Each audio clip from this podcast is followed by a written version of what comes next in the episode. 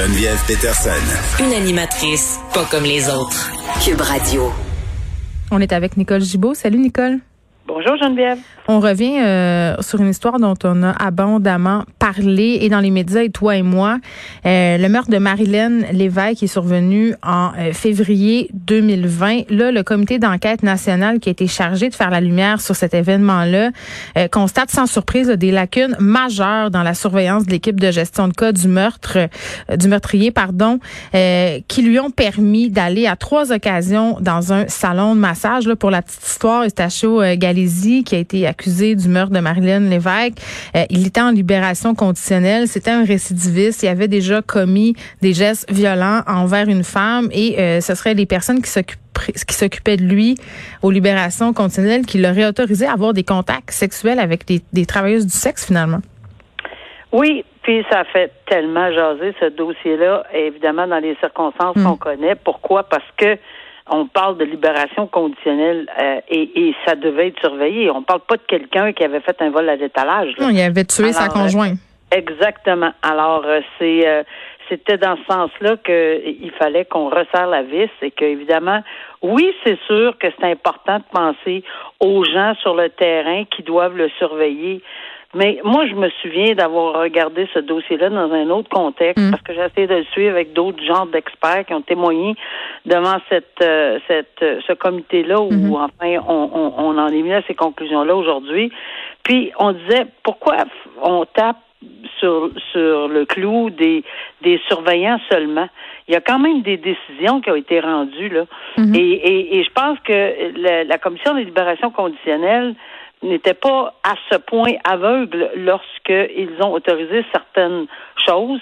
Euh, et, et, moi, je suis pas tellement surprise des conclusions parce que on disait bon peut-être que c'est pas une bonne idée que ça soit fait euh, de cette façon-là cette enquête-là, mais il faudrait que ça soit vraiment une enquête très très très indépendante, pas avec les mêmes, euh, tu sais, dans, dans, dans mariner dans les mêmes affaires. Là. Alors ce que je veux dire, c'est que moi, je suis pas certain qu'on met la lumière. Oui, on met la lumière certainement qu'on met la lumière sur la, surveillance particulière de ce monsieur-là. Mais on est dans un contexte où il y avait déjà eu certaines permissions. C'est flou, là. Tu sais, non, c'est pas ça qu'on voulait dire, mais on, était un peu stupéfait de voir qu'il. Euh, moi, je m'en souviens de l'avoir lu cette décision-là de la commission des libérations conditionnelles, puis de dire, mais voyons donc, pourquoi on a on a permis ces choses-là? On semble dire que c'est pas dans dans l'ADN de le faire, là, puis c'est, c'est, tellement. la commissaire euh, du service correctionnel euh, du Canada, Anne Kelly, a bien tenu à le préciser euh, que Service correctionnel Canada n'approuvait pas que les délinquants aient recours à des services sexuels. Sauf que, puis tu mets le doigt sur quelque chose d'intéressant. Là. Oui, il y a la question des intervenants, mais c'est un peu comme quand on a des situations avec la DPJ. C'est-à-dire que oui, il y a des personnes sur le terrain qui prennent les décisions, mais il y a des problèmes systémiques auxquels on doit s'attarder si on veut plus que ce genre de situation se reproduise. Puis là, quand même, dans le document qui est quand même assez volumineux, on parle de 124 pages ici, euh, on parle euh, du fait que la fréquentation d'un endroit comme un salon de massage, euh, qui est évidemment un endroit qu'on fréquente à des fins sexuelles, c'est un facteur de risque pour une personne qui a des antécédents de violence conjugale, là, comme Monsieur Galési. Puis on nous dit il y a des signes précurseurs qui auraient été évalués de façon non adéquate, mais c'est toute une équipe, c'est tout un système, c'est toute une structure. Donc, je trouve ça intéressant que tu dises, oui, il y a des gens qui ont autorisé ça, il y a des gens euh, qui ont donné le go, comme on dit, mais euh, ces gens-là euh, agissaient pas seuls. Il y a une structure, il y a un cadre autour de ces gens-là, tu sais. Oui, puis c'est ça qu'il faut regarder, c'est l'ensemble. Puis je comprends 124 pages. On aurait pu en mettre 225 pages. Mm. C'est pas là le problème, c'est d'essayer de trouver une piste de solution pour pour pour que plus jamais. C'est sûr que ça, ça, ça, se produit pas tout le temps, toutes les semaines. mais, une fois. Assouvir ses besoins sexuels, je comprends que dans la vie du monde ordinaire, euh, oui, c'est un besoin, là, mais dans ce cas-ci, c'est-tu vraiment nécessaire? Je pense que c'est ça qui a choqué le monde, c'est qu'on autorise un homme à bénéficier euh, des services de travailleuse du sexe pour assouvir des besoins sexuels alors que c'est un criminel dangereux qui a assassiné une femme. C'est ça, là.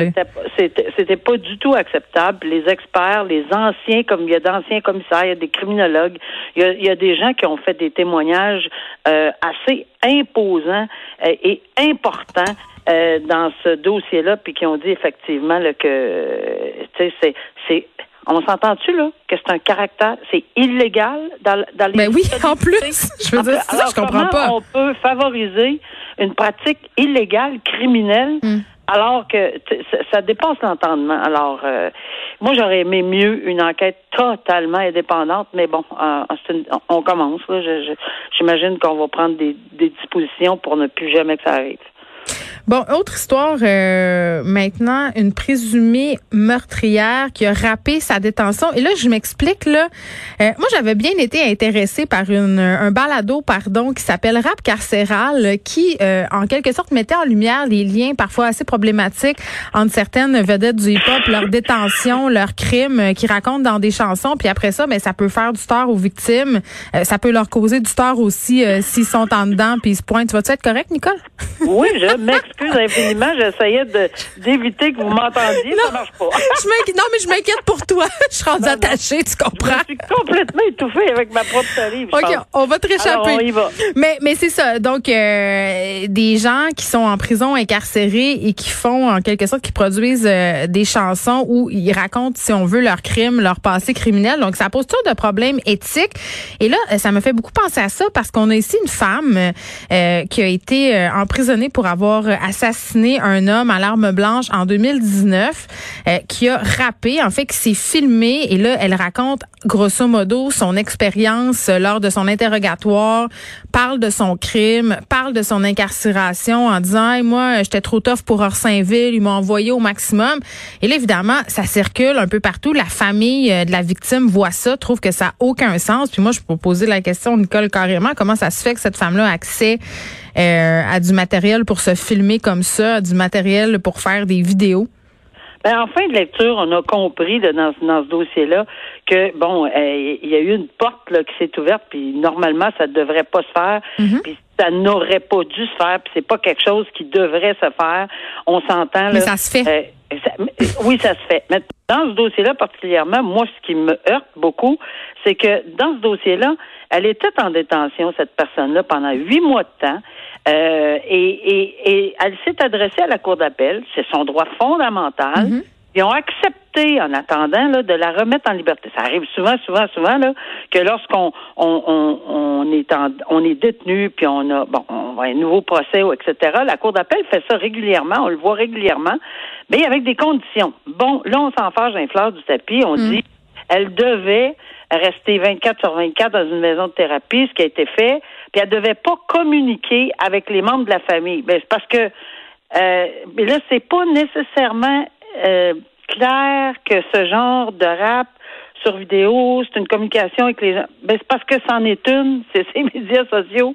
On peut pas, on peut pas juste, je trouve qu'on s'en un peu là-dedans, à, mon avis. C'était clair, c'est clairement un bris, là, mais en tout cas, on verra si on va l'accuser de ça. Mais en plus, elle dit qu'elle prépare des pics artisanaux parce que, ben, oui, c'est comme ça prévoyait de se défendre en prison euh, ben, parce qu'elle dit qu'elle doit gagner le respect. Donc, mettons que cette madame-là se pointe devant le comité des libérations conditionnelles, justement, là, c'est pas bien, brillant d'avoir fait ça parce que non seulement elle s'incrimine, elle montre qu'elle n'a pas beaucoup de remords et flash, si on veut, sa criminalité à la face du monde sur les médias sociaux. Parce qu'il me semble que si j'étais commissaire aux libérations, là, ça serait pas mal une prise contre elle. Ouais, ben je pense qu'elle va y repenser deux fois. Mais vraiment, là, je pense que c'est ils l'ont échappé, mais c'est c'est pas quelque chose qui normalement, c'est parce qu'on voit pas ça tout le temps. Moi, moi, je vois pas ça régulièrement là qu'on fait des vidéos en détention. Tu me dis que ça existe. Euh, mais je pense pas qu'on on, on, veut que ça se fasse de cette façon-là. Surtout qu'à l'intérieur, on n'est pas supposé d'avoir accès à ces choses-là.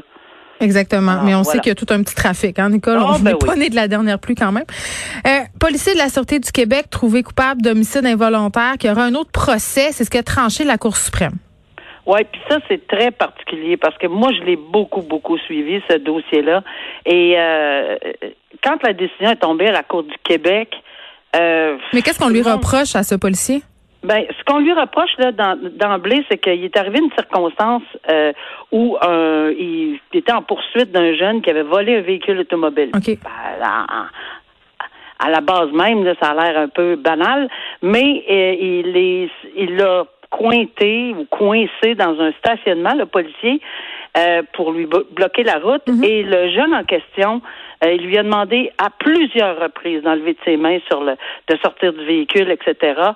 Puis ce qui était intéressant, parce que je l'ai suivi, c'est qu'il y avait des témoins, pas des témoins policiers, parce qu'on pouvait dire, ben ouais, on sait bien, tous les policiers vont dire la même chose, mais c'est pas ça. Dans ce dossier-là, il y avait des témoins, des jeunes personnes, parce que c'est près d'une, pense, une polyvalente ou une école quelconque, là.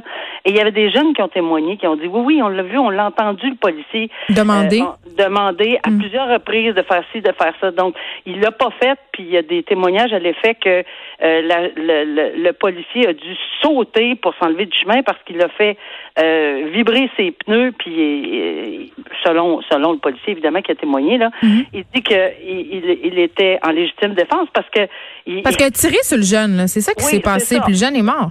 Le jeune, il a tiré sur le jeune, le jeune est mort.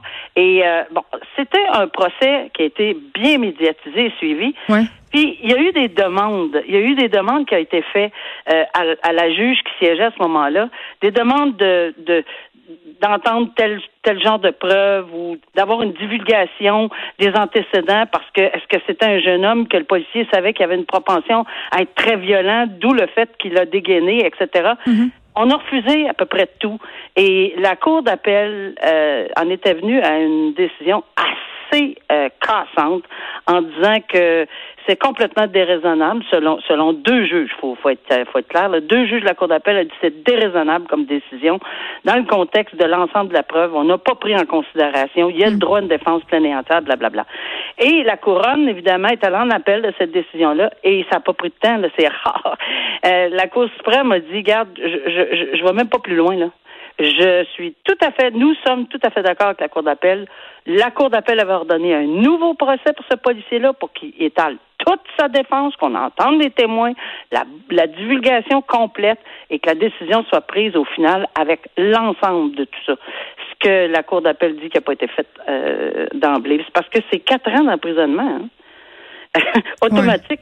pour, Automatique. Un pour un policier. Euh, ben, c'est parce que il n'y a pas de revenez-y. Je, je, je pense une décision d'une importance capitale. Il faut vraiment aller au fond des choses. Mm-hmm. À ma connaissance, il aurait fallu aller au fond des choses quand on connaît les conséquences tragiques pour la famille et pour le policier aussi. Les deux côtés, les, la, victime, la famille de la, de la victime veut savoir ce qui est arrivé vraiment. Bien sûr. Et le policier aussi a le droit de s'exprimer pour une défense pleine et entière. Alors, je pense que c'était bien important que la Cour suprême, ça n'a pas pris de temps, ordonne un nouveau procès. Merci, Nicole. On se reparle demain. Merci. Bye bye.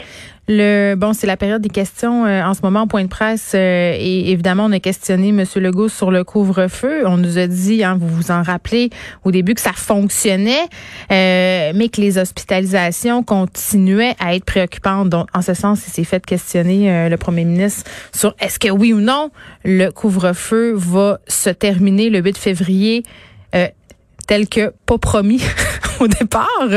On la connaît la technique, hein du 28 jours. On commence euh, en nous disant, en nous donnant une date, puis après on s'en va en prolongation pour emprunter un langage euh, sportif. Le premier ministre qui a évité de donner une réponse définitive, mais qui a dit euh, quand même qu'avec les hospitalisations qui sont aussi hautes, ça va être difficile de rouvrir, surtout dans la région de Montréal et à Laval.